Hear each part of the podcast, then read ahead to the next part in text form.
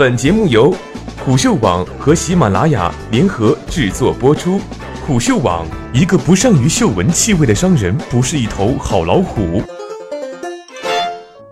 雷军系全家桶，坐拥互联网半壁江山。近日，关于小米赴港上市的传闻不绝于耳。据相关媒体报道，小米 IPO 后市值预计将达到一千亿美元。以雷军占小米百分之七十七点八的股价来算，雷军身家将达七百七十八亿美元，约五千零二十亿元。这一数据远超现在首富许家印的两千九百亿元。雷军或将成为中国最有钱的人。而实际上，不止创业。雷军的投资生意同样做得风生水起，从当年的天使投资人到小米的生态布局，以及财务投资机构顺为资本，在雷军的背后是一整个雷军系以及他所布局的庞大商业版图。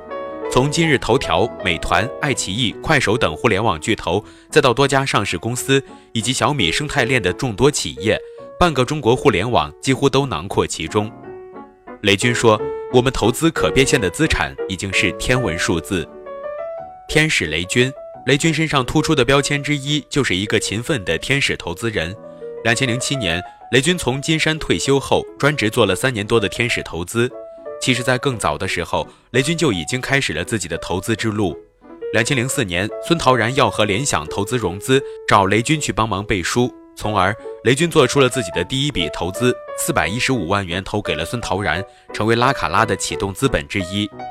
雷军正式涉足天使投资时，正是 PC 互联网向移动转型之时。雷军后来说，在两千年时，他就看好三个领域未来的发展：移动互联网、电子商务、互联网社区。在他看来，将是开启数百亿美元市场机会的新时期。那时他要做的就是拎着一大袋现金满大街找项目。按他自己的话说，那时的投资理念是不熟不投和只投人。我不在乎你在做的项目是什么，我认为在中国，在今天中国的创业市场上，缺的是执行力，不是主意。按照这样的思路，雷军投出了自己的成名案例：一百万美元投资李学凌的欢聚时代，在欢聚时代上市时，获得了一百一十二倍的账面回报；四百万元投资 UC，后来 UC 被阿里收购。他还投资了自己在卓越网的老部下陈年创办的凡客诚品、视频网站多看网、在线问诊网站好大夫在线、CRM 公司和创科技、手机管理软件瓦力语聊、休闲游戏网站七 K 七 K、网上商城乐淘等十几家公司。在他看好的三大领域内，一个互联网领域的雷军系初步形成。二零一一年四月，雷军创立小米，杀入手机制造领域。同年，雷军和许达来联合创立顺为资本。第一期资金二点二五亿美元，投资移动互联网和智能硬件。以手机起家的小米，在二零一三年底启动了小米生态链计划。当小米电视、路由器、手环纷纷进入大众视野之后，外界才反应过来，小米不是一家单纯的手机厂商，而是要做一个百货公司。虽然小米手机收获了大量的用户，但是国内手机市场竞争日趋激烈，已经不是一家公司能够具有明显优势的时代了。而雷军采取的方式是用资本的方式来扩张产品线，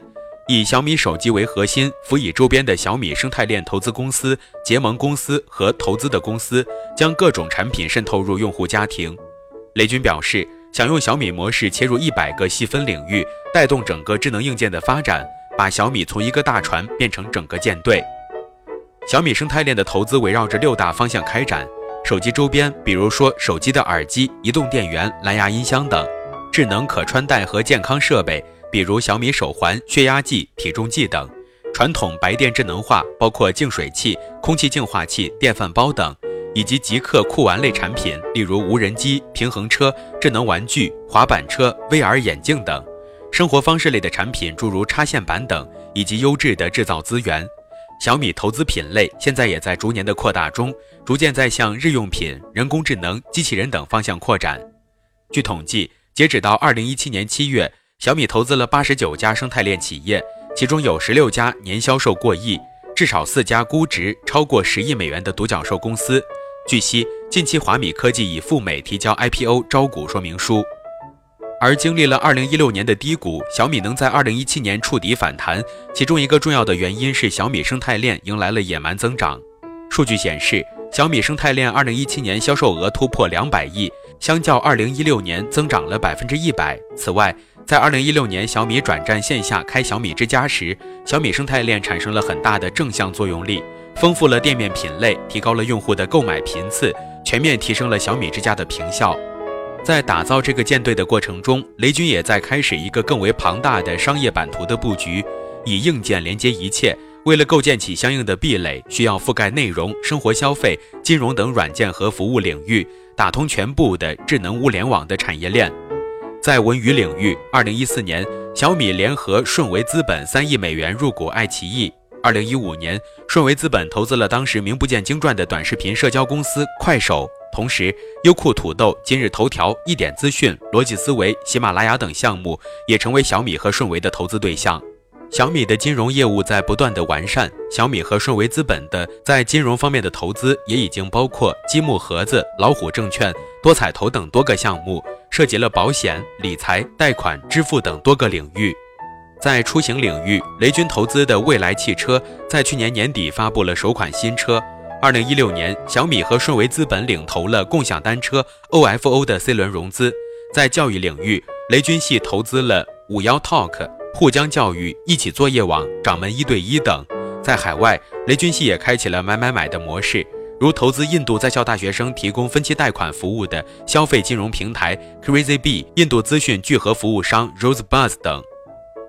雷军系那些上市公司，今年一月，小米生态链公司华米科技在美提交 IPO 招股书，如果成功，它将成为小米生态链系统中首家上市公司，但实际上。在雷军系的投资网络中，也不乏上市公司的身影。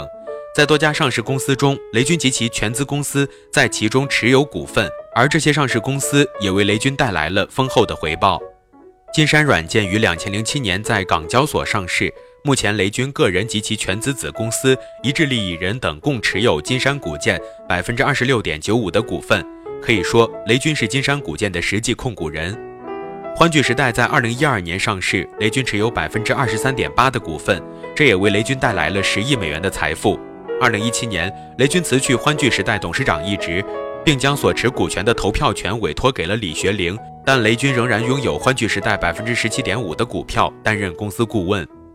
二零一四年，小米科技与美的集团达成战略合作，小米科技斥资十二点六六亿元入股美的集团，获得百分之一点二九的股份。二零一四年，小米曾投资的迅雷登陆美股。根据迅雷的二零一六年报，小米仍持股百分之二十八点三，为迅雷的第一大股东。金山持股百分之十一点三三，而小米和金山的背后均是雷军。